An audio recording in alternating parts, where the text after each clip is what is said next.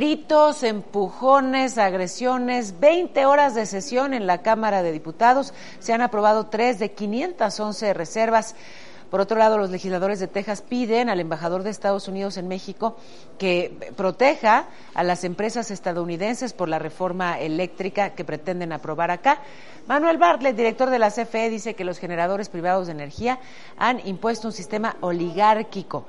Jorge Gaviño, exdirector del Metro, admitió que desde 2017 sabían de fallas graves en la construcción de la línea 12 del Metro y en Guatemala militares en retiro tomaron el Congreso.